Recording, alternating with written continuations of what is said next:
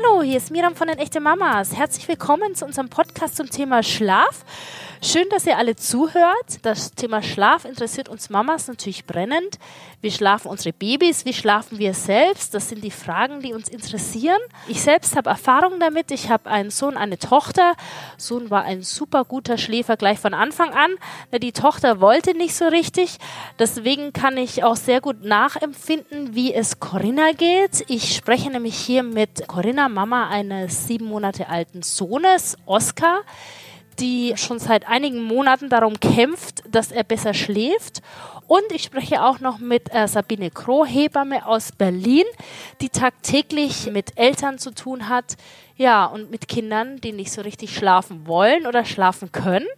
Und beide erzählen aus ihrem Alltag, erzählen davon, wie es sich anfühlt, was man tun kann und bringen euch hoffentlich mit Tipps ganz viel weiter. Also jetzt bitte nicht einschlafen, sondern zuhören.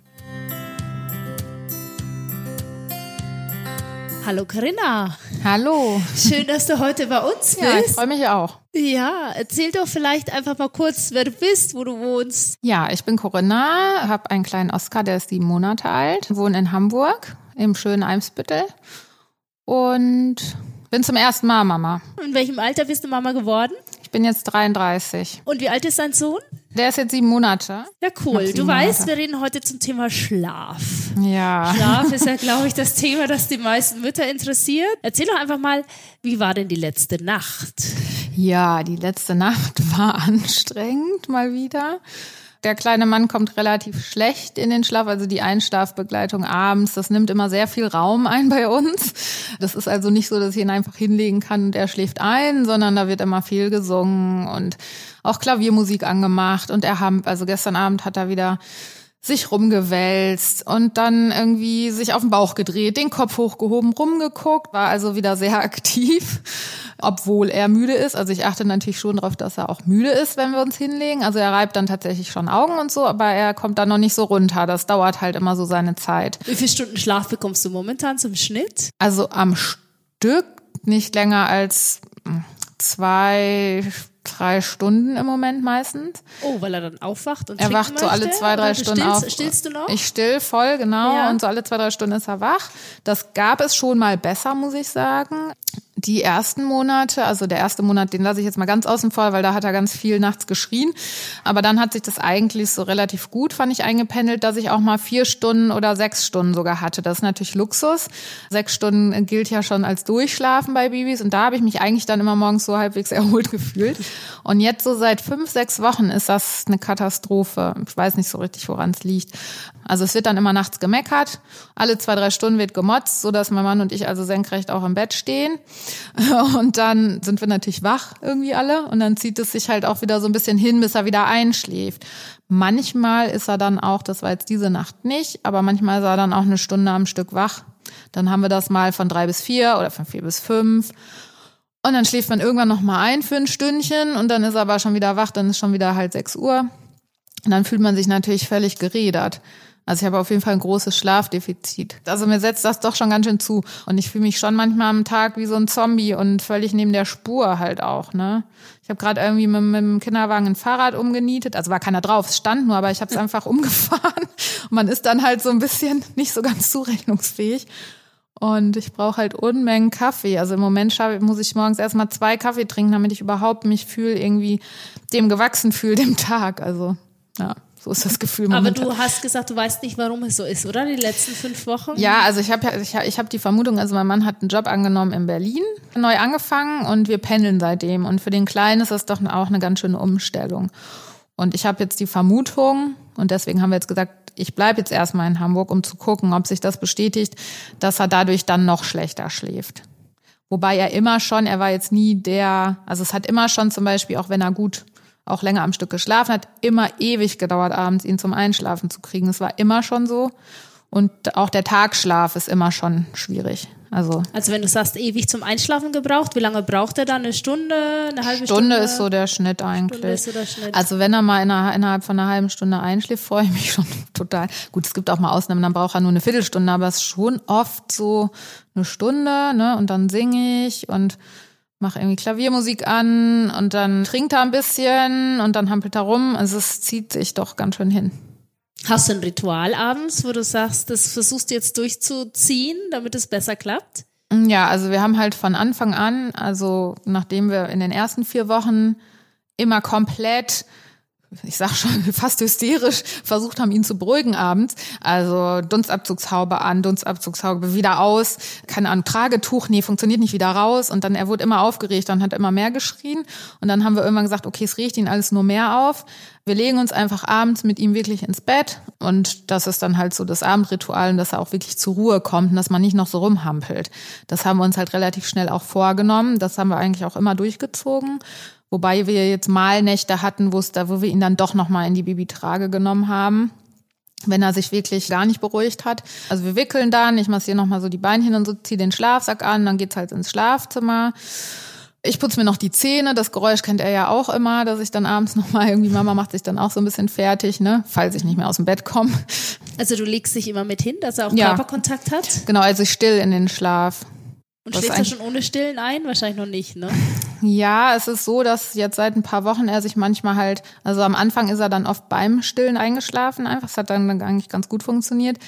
Irgendwann war es auch so, dass es auch tendenziell so ein bisschen anstrengend wurde und ich schon dachte so, puh, also wenn er da eine Stunde an der Brust rumnuckelt, ist jetzt auch nicht so, nicht so, ist es spaßig, ne?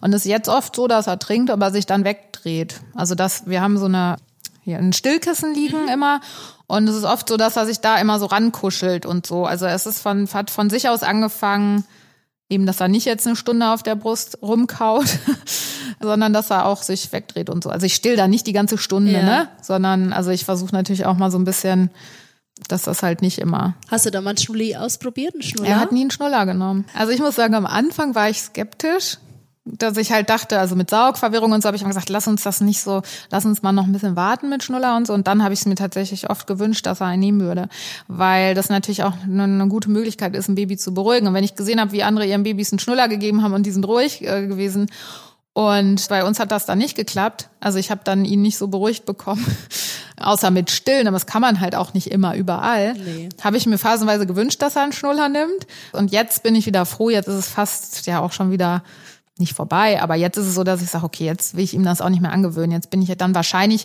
wenn es darum geht, wo andere dann abgewöhnen müssen, da bin ich dann natürlich dann ganz froh, äh, dass er den nie genommen hat. Mhm. Da fällt mir noch ein, was wir am Anfang ja. immer gemacht Wir hatten einen Pucksack. Das war irgendwie das überhaupt, was ihn irgendwie beruhigt hat. Das war echt, das war eins der wichtigsten Utensilien in den ersten, sage ich mal, drei Monaten. Sag mal, ist es am Tag denn genauso wie in der Nacht? Also würdest du auch sagen, er ist auch tagsüber schwer runterzukommen? Oder mhm.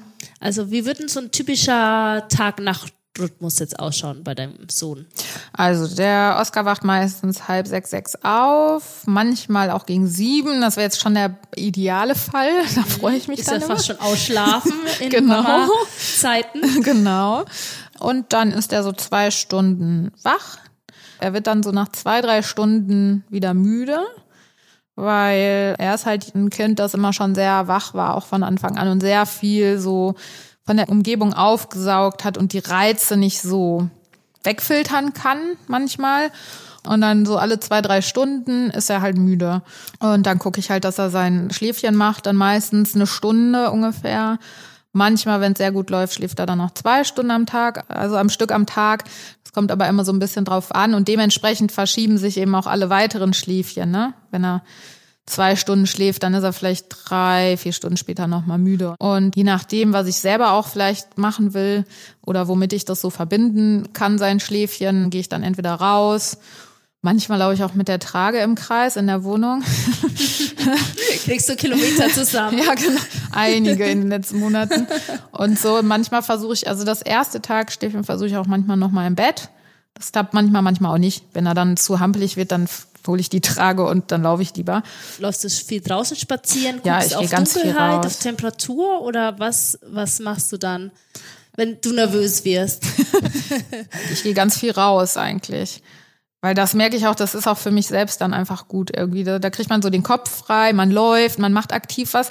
Da habe ich dann auch das Gefühl, wie soll ich sagen, man liegt nicht, also wenn ich mich mit ihm ins Bett lege tagsüber und er, er schläft nicht ein und hampelt rum, das macht mich irgendwie mehr so nervöser, als wenn ich einfach laufe. Dann tue ich ja was und die frische Luft und ich habe dann immer das Gefühl, es ist ja auch für ihn gut, viel draußen zu sein. Also ich bin eigentlich ganz viel draußen, außer es ist halt das Wetter schlecht und es geht gar nicht, irgendwie es regnet oder so. Aber hast du das Gefühl, dass du jetzt in den sieben Monaten, wo du ihn hast, schon einiges gelernt hast, dass du ihn besser verstehst? Auf dass jeden du weißt, Fall. was Oskar braucht? Auf jeden Fall, ja. ja. Man hat ja so Vorstellungen vorher irgendwie, ne, wie das alles so wird. Und habe ich auch mit meinem Mann immer besprochen, wie wir das machen. Und da waren wir uns auch einig. Und mein Mann hat schon einen Sohn, der ist jetzt 13. Und da hat er mir immer auch erzählt, wie das mit dem war. Und hat halt gesagt, den haben wir eigentlich von Anfang an auch irgendwie an seinen Babybay gewöhnt, dann ans eigene Bett relativ schnell. Und das hat auch super geklappt. Und haben sie sich mit Freunden getroffen, dann hat er Maxi Cosi geschlafen, stand da irgendwie in der Ecke, so ungefähr. Mhm. Dann habe ich immer gesagt, super, so machen wir das auch. So cool und entspannt, ne, wie wir dann sind, so wird dann auch das Kind. Das ist ja der größte Trugschluss aller Zeiten. Ja. Was man dann erst weiß, wenn man ein Kind hat. Ja. Weil die Kinder bringen ihren Charakter mit und man kann eigentlich nur damit eben ja, darauf eingehen. Und so haben wir uns das halt vorgestellt. Und dann habe ich aber relativ schnell gemerkt, das funktioniert alles irgendwie überhaupt nicht. Und bin relativ schnell, ja, ich habe relativ schnell eben dann auch gemerkt, dass Oskar eben keiner ist, der einfach so einpennt und keiner ist, der überall schläft und keiner ist, der schläft, auch wenn es laut ist, sondern der dann doch auch teilweise relativ geräuschempfindlich ist. Aber bist du mal an einen Punkt gekommen, wo es dich so richtig genervt hat, wo du sagst, du bist jetzt dünnhäutiger geworden oder deine Nerven liegen blank? Auf jeden Fall. Also ich bin in den letzten Monaten öfter an den Punkt gekommen, wo ich gesagt habe, meine Nerven liegen blank. Wo ich auch gedacht habe, schlaf doch einfach, ich verstehe es nicht. Warum schläft dieses Kind nicht? Also wo man einfach auch verzweifelt.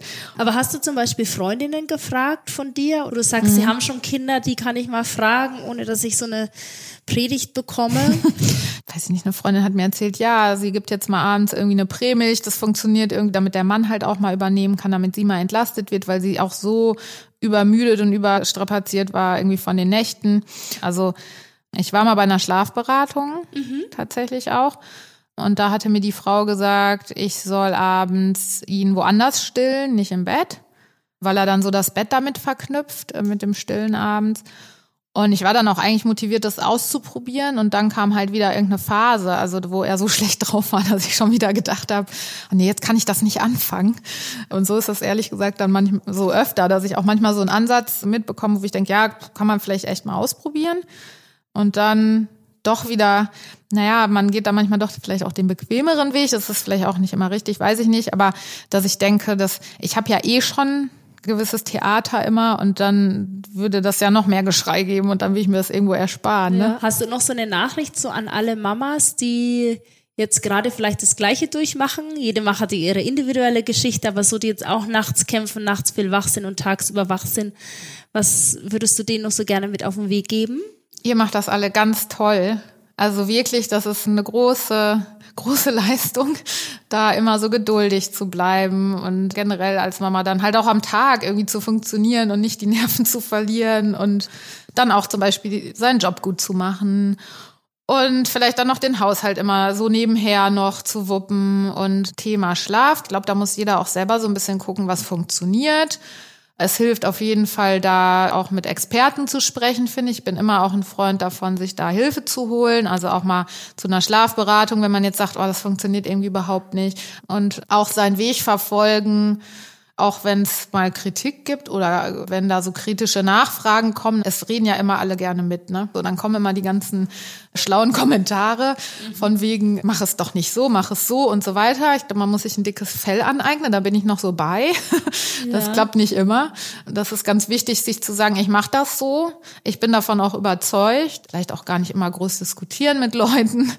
Und gerade wenn es um den Schlaf geht, da gibt's ja irgendwie auch immer viel wird auch immer viel geredet. Ne? Und dann irgendwie dieses, lass es doch mal in, sich in den Schlaf schreien und so. Da bin ich halt, da schalte ich auch auf Durchzug und sage, nee, das mache ich halt nicht so. Ich meine, jeder muss gucken, wie gesagt, wie es für ihn funktioniert. Aber das wäre jetzt gar nicht mein Weg. Und da muss man dann auch einfach sagen, nee, so, da, da rede ich jetzt, da diskutiere ich jetzt auch gar nicht drüber. Wobei ich, wie gesagt, es immer gut finde, eine Expertin oder einen Experten zu fragen, der vielleicht da auch wirklich nochmal ganz andere Sichtweisen reinbringt oder auch nochmal irgendwie wirklich schlaue Tipps hat, die umzusetzen sind, irgendwelche liebevollen Tipps, die man gut umsetzen kann und wo man nachher sagt, boah, es hat uns echt geholfen, mal länger am Stück ja. zu schlafen oder so. Ja. Toll, Corinna. Ich finde, wir hatten ein ganz tolles Gespräch. Ja, fand ich auch. Ich habe viel auch nochmal gelernt. Ja, ich wünsche euch ganz viel Glück. Vielen Dank. Dass diese Phase, die du momentan hast, schnell ja, vorbeigeht, das dass es dann bald wieder leichter wird. Aber du hast uns ja gut erklärt, wie du damit umgehst und einen guten Weg für dich, glaube ich, so gefunden. Mhm. Und der Rest ist die Natur. und wir sind gespannt, wie es bei dir weitergeht. Und herzlichen Dank nochmal fürs Mitmachen. Danke dir auch. Und Gerne. Bis dann. Danke. Tschüss. Tschüss. Die Dieser Family Hacks. Und übrigens, diese Folge ist gesponsert von dieser. Dieser ist einer der größten Audiobibliotheken überhaupt. Sie haben natürlich eine Menge Musik da, sie haben Hörspiele da, sie haben alles da, was man als Mama gebrauchen kann. Ich halte mich zum Beispiel oft an diese Playlisten, wo es zum Thema ähm, Relaxen alle mögliche Musik gibt. Oder wenn ich morgens wach werden muss, leider äh, lange vor der geplanten Zeit. Neben den Sachen für mich finde ich natürlich die vielen Family Hacks so toll. Ich habe mich vor allen Dingen dabei ins weiße Rauschen gehalten. Kennt ihr vielleicht, das sind Geräusche, die auf einer bestimmten Frequenz laufen und die Kinder sehr beruhigen und entspannen können und auch das Einschlafen fördern können, weil sie die Babys daran erinnern, wie die Geräusche so im Mutterleib waren. Dazu gehören zum Beispiel das Staubsaugergeräusch, das Föhngeräusch oder auch Meeresrauschen. Inzwischen habe ich auch schon die Krabbelmusik für meine Kinder angemacht und die Playlist für den nächsten Geburtstag steht auch schon bereit. Ihr könnt also selbst vorgefertigte Playlists hier anhören oder ihr stellt euch eure eigene Playlist zusammen. Ihr seht, es gibt alles, was man als Mama für sich und seine Kinder braucht. Ja, und das waren die Infos zu unserem Sponsor, dieser. Die Deezer Family Hacks. Probiert sie selbst aus mit dem Deezer Family Abo. 14,99 für bis zu sechs Premium-Profile. Musik, Hörbücher, Hörspiele und Podcasts für die ganze Familie. Jetzt also von der Geschichte einer echten Mama hin zu einer Frau, die sich tagtäglich beruflich mit dem Thema Schlaf auseinandersetzt. Und zwar Sabine Kroh, Hebamme aus Berlin und Gründerin von Call a Midwife, hat langjährige Erfahrung auch zum Thema Schlaf und ja, Sabine, stell dich doch bitte hier einmal noch kurz vor. Ja, gerne. Also, hallo, schön dabei zu sein. Ich bin seit 30 Jahren Hebamme, selber Mutter einer 23-jährigen Tochter. Ich stehe sozusagen am Ende der langen Kette. Der langen Kette. Und ja, ich habe als Hebamme schon in allen Bereichen gearbeitet, also in der Klinik, Hausgeburten, Beleggeburten, das komplette Programm und habe vor zwei Jahren einen Online-Service von Hebammen gegründet. Wir betreuen Frauen sozusagen online über Videochat, Messenger, Telefon, mittlerweile in elf Sprachen. Wir sind 25 Hebammen, haben auch mittlerweile Ärzte mit an Bord und macht Spaß, ist schön. Ja, ist der beste Job der Welt. Ja. Ja. Ist ja toll und du hilfst uns Mamas ja so sehr. Hebammen sind ja so wichtig für uns. Vor allen Dingen auch bei uns geht es ja zum Thema Schlaf, wie du weißt. Du hast gerade gehört, wie, wie es Corinna ergeht. Jetzt so meine Frage, wie viele Mamas kommen denn überhaupt zu dir, die mit Schlafproblemen ihres Kindes kommen? Oh, ich würde sagen 90 Prozent. 90 Prozent. Ja. Also ja. ihr da draußen hört, ihr seid nicht alleine. Es ist offensichtlich die, ja. die Mehrheit. Und Gibt es sowas, was du zu denen sagst? Oder gibt es so Sachen, die sich ähneln bei allen? Also ich glaube, wovon wir eigentlich sprechen, ist erstens von der kulturellen Frage. Ne? Dass wir sozusagen, wir alle sind groß geworden in Familien, wo geschlafen wurde. Es war sozusagen immer, das Kind hat jetzt zu schlafen. Wir sind noch alleine gelassen worden, wir haben alleine geschrien. Und das ist so eine Kultur, dass man denkt, das Kind kommt raus und schläft. Ja, das okay. ist eine Kultur, die in unserem Kopf ist. Und jetzt kommt aber so ein Kind da raus und es hat im Bauch noch nie so lange geschlafen, wie wir denken, dass es schlafen müsste. Sondern die Kinder haben einen völlig eigenen Rhythmus. Die kennen nicht Tag und nicht Nacht. Das kennen die nicht, wenn die rauskommen. Die haben keinen Biorhythmus wie wir. Das lernen die erst, das kriegen die erst mit durch die Erlebnisse ihrer Umwelt. Und die Erwartungen, die wir aber haben an so ein Baby, dass es eben so und so viel schlafen muss und so und so viele Stunden am Stück, das ist das, was uns eigentlich, glaube ich, am meisten behindert daran, einfach das so zu nehmen. Aber man hört doch immer, dass, also der Schnitt oder die Statistik sagt, dass ein Kind am Anfang, das in den ersten Lebenswochen auf der Welt ist, sagen wir mindestens 20 Stunden schläft. Wenn man natürlich dann diese Statistik sieht und es ist bei sich mhm. selbst nicht zu Hause, dann ja. kommt natürlich sofort das Gefühl, man entspricht nicht der Normalität oder genau. demjenigen, wie es richtig ist. Genau, aber also das ist ja eben so, dass das irgendwann mal jemand aufgeschrieben hat. Aber es gibt dazu sozusagen überhaupt keine verlässlichen Daten, dass das so sein muss. Ne? Also ich kenne Kinder, die schlafen nach der Geburt viel und lange, die sind einfach gute Schläfer. Und es gibt Kinder, die machen das nicht. Also das heißt einfach, dass es so wie die vom Naturell sind. Meinetwegen so wie eine Art Charakterzug, den ich schon mitbekommen Ja, das ist so ein Charakterzug. Aber es ist ja. zumindest ist viel bedingt durch die Schwangerschaft. Wie die Schwangerschaft gelaufen ist, wie gestresst die Frauen waren, wie viel sie selber gut schlafen können. Oder in der Schwangerschaft, ihr kennt das alle nachts, dass man eben Wach so einen Genau. Und da sieht man ja schon, die Natur hat es schon so eingerichtet, dass wir uns auch darauf einrichten, dass eben die Kinder nicht sechs Stunden schlafen, sondern wir werden in der Schwangerschaft relativ früh beginnt das, dass wir sozusagen nachts munter werden, aller zwei Stunden, wegen nichts aufs Klo müssen. Und dann sitzen wir in der Küche, drehen Däumchen und sagen, ich will jetzt eigentlich gar nicht mehr ins Bett, weil ich munter bin. Das bereitet mhm. uns auf die, auf die Zeit mit dem Baby vor, weil die Kinder schlafen eben einfach nicht so, wie wir uns das wünschen würden. Die Frauen bereiten sich aber darauf mental, aber auch vor allen Dingen von ihrem Biorhythmus vor, ein Kind irgendwann zu haben nach der Geburt, was eben einfach sozusagen diesen Rhythmus vorgibt. Ja? Also was du allen Müttern im Endeffekt dann sagst, die mit dem Problem erstmal zu dir kommen, ist, dass egal wie es ist, ist es normal oder ab wann ist es so, dass man sagen muss, man muss sich wirklich Sorgen machen? Na, Sorgen würde ich mir grundsätzlich nicht machen. Ich würde mir um die Mutter Sorgen machen. Mhm. Weil mit diesem riesigen Schlafmangel, da kommen wir ja dann am Ende doch nicht zurecht. Weil es eben doch gegen unseren Biorhythmus spricht. Also man kann so ein Tagesprotokoll mal machen. Das hilft auch viel aus diesem kleinen Mikrokosmos, in dem man steckt, rauszukommen. Und in diesem Tagesprotokoll, wo man sozusagen in dieser Vogelperspektive mal sieht, wie ist es denn eigentlich wirklich?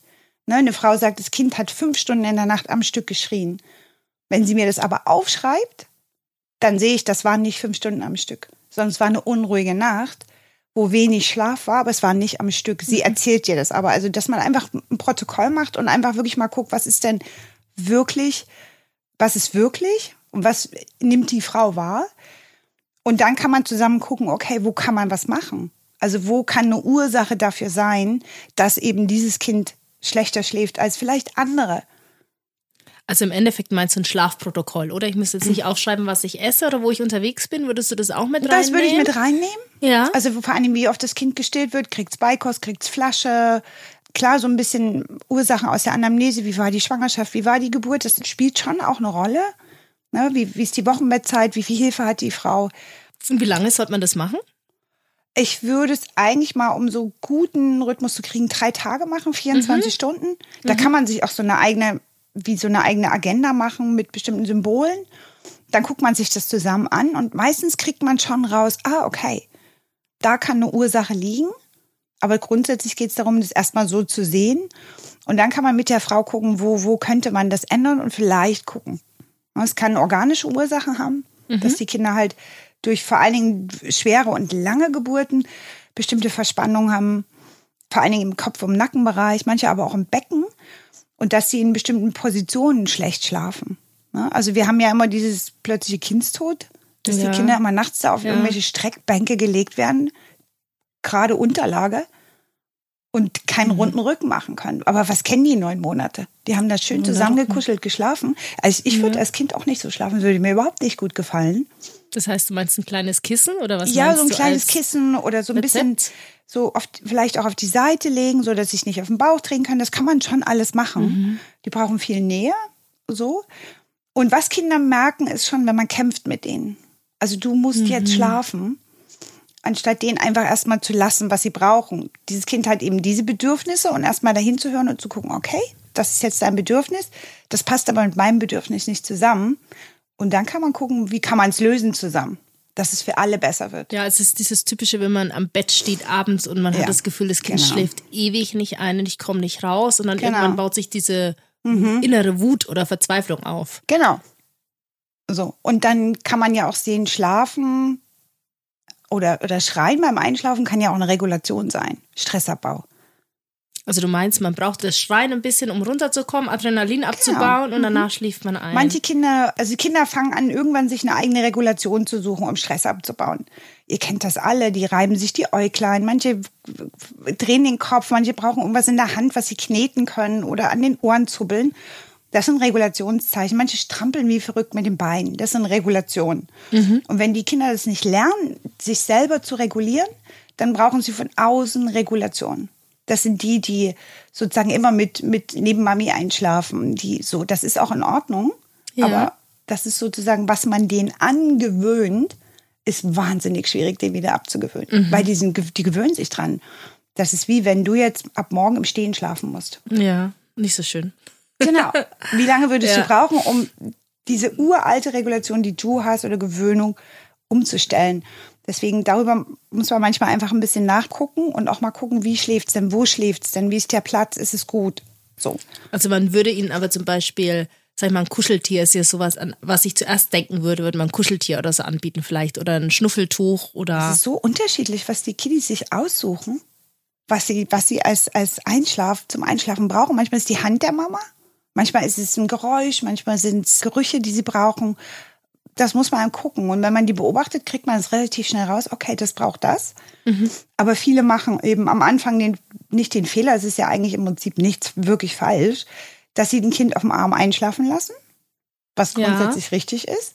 Dann ist das gerade eingeschlafen, so 25 Minuten, tief und fest. Und dann sagt die Mama, supi, ist eingeschlafen, kann ich weglegen. Ja. Und was macht sie mit dem Weglegen? Sie weckt das Kind. Ja. Und wenn genau, du das dreimal hintereinander machst, dann würde ich als Kind sagen, lässt du mich gefälligst einfach mal in Ruhe. Entweder du behältst mich jetzt zwei Stunden auf dem Arm, ja. legst mich im super zeitlangen Tempo ab und gibst mir dann noch das Gefühl, du bist trotzdem da. Hände drauflegen oder ein schweres Kissen, dass sie trotzdem. Ne? Ah, das, okay, dass sie das. Genau. Also, das also ist ja du rätst nicht davon ab, die Kinder nicht zu tragen, sondern sie können dann nicht so einen starfen Übergang haben. Sie brauchen genau. eine Art von Übergang, oder? So, genau, so eine Art von Übergang. Also entweder man setzt sich daneben und lässt sie dort an dem Platz mhm. einschlafen. So, das braucht ein bisschen Geduld, aber das klappt schon. Aber wenn ich sie eigentlich immer wieder aus dem Einschlafen rausreiße, ist es wie wenn ich einschlafe und der Postbote dreimal klingelt. Mhm. Und immer kurz bevor ich einschlafe, stört mich jemand, dem springe ich irgendwann echt ins Gesicht. Sag, ey, sie klingeln hier nicht mehr. Ne? Und so ähnlich mhm. reagieren auch Kinder, wenn man sie immer stört. Aber nur die Augen zu heißt nicht, dass sie wirklich schlafen. Also, dass sie wirklich mhm. tief Also, wie tief sie sind. schon eingeschlafen Wie tief sie eingeschlafen sind. Okay, habe ich auch selbst noch was dazu gelernt. Ja. Und tragen ist eine gute ja. Sache. Absolut. Und natürlich gewöhnt man denen dann das Einschlafen im Tragen an. Aber das ist auch okay. Ist auch okay. Also Oder wenn man sich am Anfang nicht anders behelfen kann, ist genau, es schon richtig. Dann ist das völlig in Ordnung. Man muss wahrscheinlich später einfach so einen Weg finden, ihnen noch auf eine andere Art und Weise Körperkontakt mhm. zu geben, wie du gerade gesagt genau. hast. Und man kann das auch ein bisschen trainieren, obwohl ich nicht der Freund von Schlaftraining-Modellen mhm. bin, dass man die in Ort suchen lassen, wo die gerne schlafen. Wo die selber sich das aussuchen und die dann einfach da pennen lässt. Ach so, so, es kann auf dem heimischen Sofa sein oder ja, im Küchenstuhl ja. oder wo auch immer. Ja, nein, im Küchenstuhl ist vielleicht jetzt. es so. muss ein bequemer genau. Küchenstuhl sein, mhm. ein Sessel, der geschützt ist. Ja, oder genau. auch verschiedene Plätze anbieten, das sieht man dann auch relativ schnell. Ne? Aber wichtig ist, dass die Mütter verstehen, sie machen überhaupt nichts falsch oder mhm. es ist nichts falsch an den Müttern oder an den Kindern, sondern man hat einfach nur noch nicht das richtige System miteinander gefunden, wo beide happy sind. Aber es sollte, also man hatte das Gefühl, oder man weiß ja, Schlaf ist gesund. Ich würde mir jetzt Sorgen machen, wenn mein Kind, sag ich mal, am Tag immer nur eine halbe Stunde schläft oder nachts mhm. so zwei, drei Stunden am Stück, dass es selbst für das Kind schlecht ist. Unabhängig davon, dass es für mich schlecht ist, würde ich mhm. mir denken, mein Kind bekommt nicht genug Schlaf, um zu wachsen und sich gut zu entwickeln. Hm, das kann ich so nicht bestätigen. Also es gibt schon so Frequenzen, wo man sagen würde, jetzt ist es wirklich zu wenig Schlaf. Aber mhm. die sind die sind, die sind fit, die machen das. Die, so, also es gibt Kinder, die schlafen, wenn die sechs Monate alt sind, zweimal eine Stunde am Tag, ansonsten sind die Mutter. Und auch normal dann? Auch normal, klar. Oh, okay. Aber jedes Kind hat seinen eigenen ja, also die eine Frau von uns, die schläft vier Stunden nachts, ist morgens steht die wie eine Königin auf und die andere ist nach vier Stunden tot. Und jetzt zum Fall von Corinna. Also sie hat ja sehr viel erzählt, dass ihr Kind so viel auch aufnimmt. Also es ist ja sehr mhm. munter, obwohl es so mhm. wenig schläft und sie eher das Gefühl hat, dass wenn sie irgendwo hingeht, nachmittags, so Kinderbespaßung, dass es dann eher abends schwieriger wird für das Kind einzuschlafen, mhm. statt dass es leichter ja. wird. Manche gehen ja. dann nachmittags viel raus, weil sie sagen, oh, dann sind die abends so kaputt, dann schlafen sie. Bei ihr ist es eher so, dass das Kind dann nicht runterkommt. Ja. Na, es gibt schon Kinder, die sehr, sehr empfänglich für Reize sind und das viel mehr aufnehmen. Und die muss man manchmal vor sich selber schützen. Also indem man sie einfach wirklich rausnimmt aus diesen Reizen. Dunkles Zimmer, Körperkontakt, abwenden von den Reizen.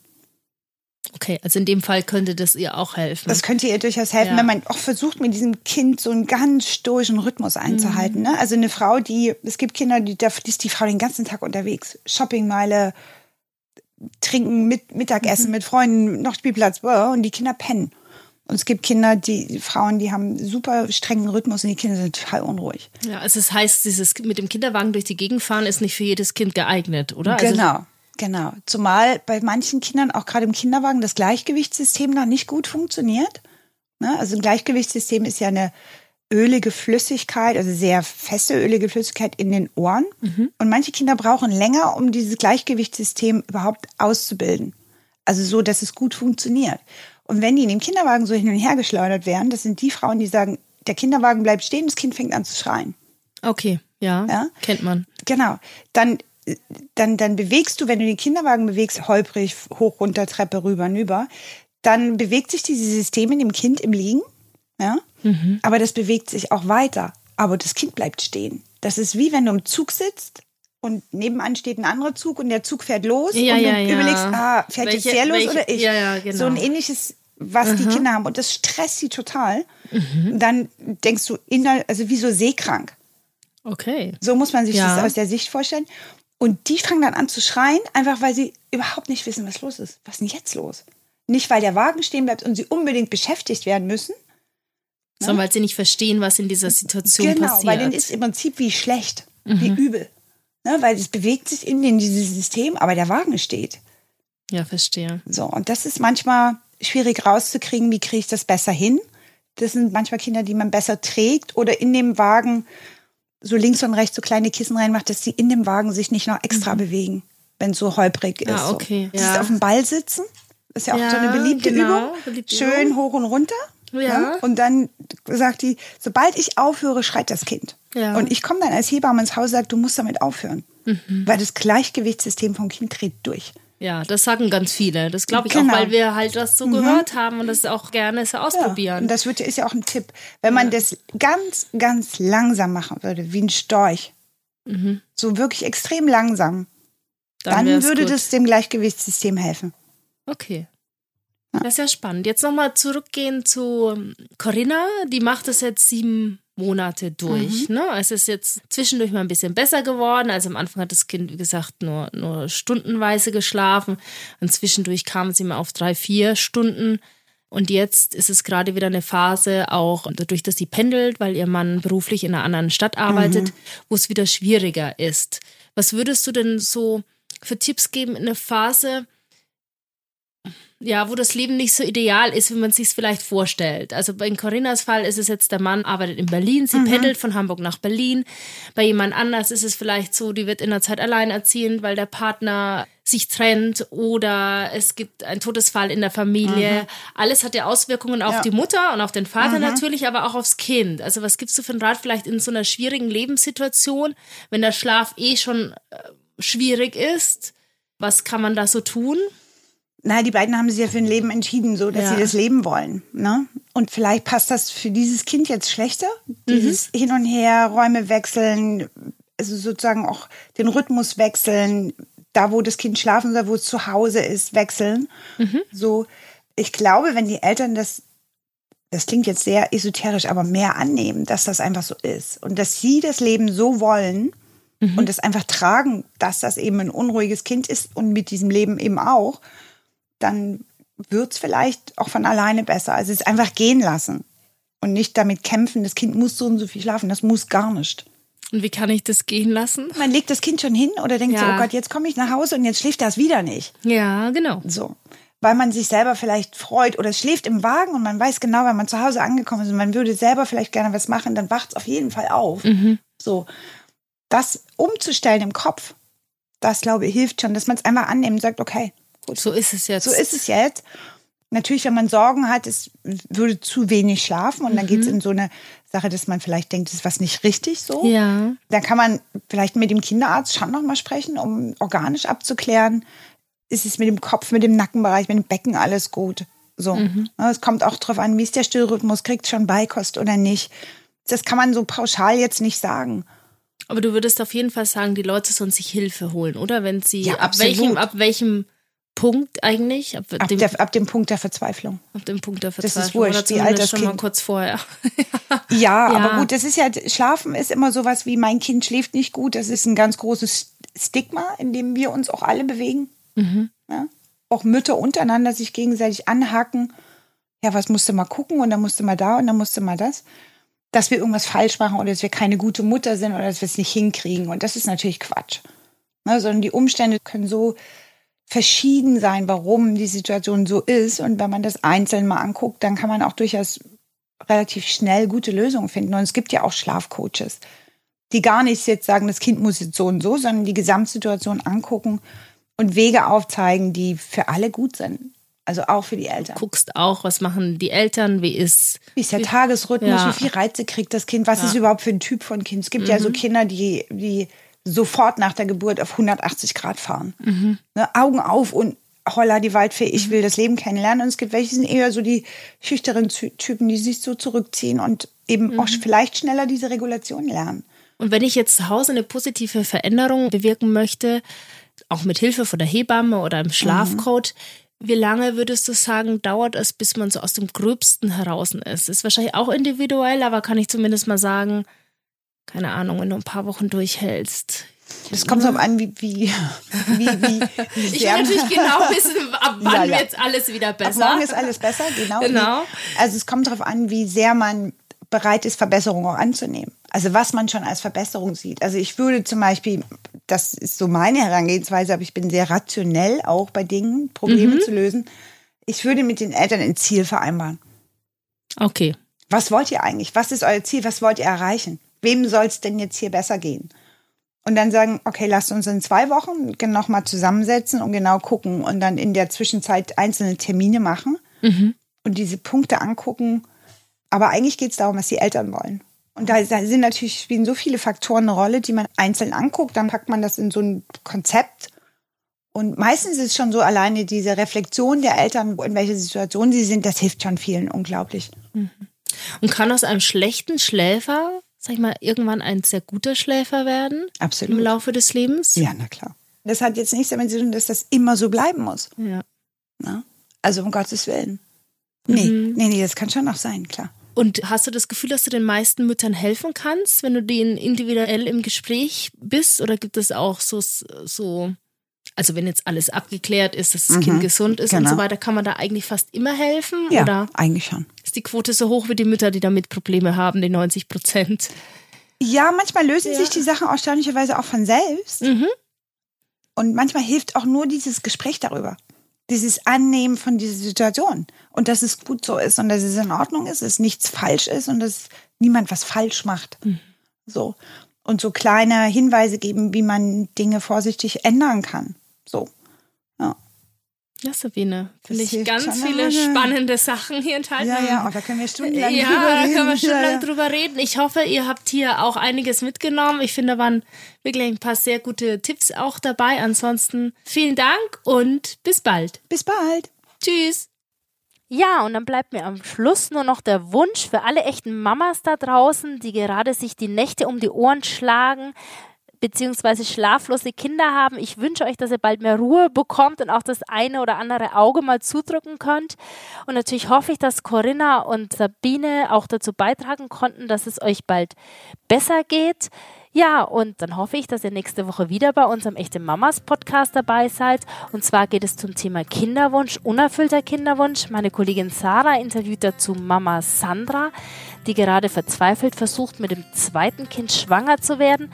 Sie weiß, dass es ein schwieriges Unterfangen ist, weil sie schon beim ersten Kind große Probleme hatte. Sie hat eine Kinderwunschklinik dazu besucht. Wir interviewen auch eine Kinderwunsch-Expertin zu dem Thema. Damit ihr sie auch ganz sicher nicht verpasst, abonniert uns doch gleich auf dieser Spotify oder iTunes und dann hören wir ja automatisch voneinander. Ich freue mich auf euch. Bis dann!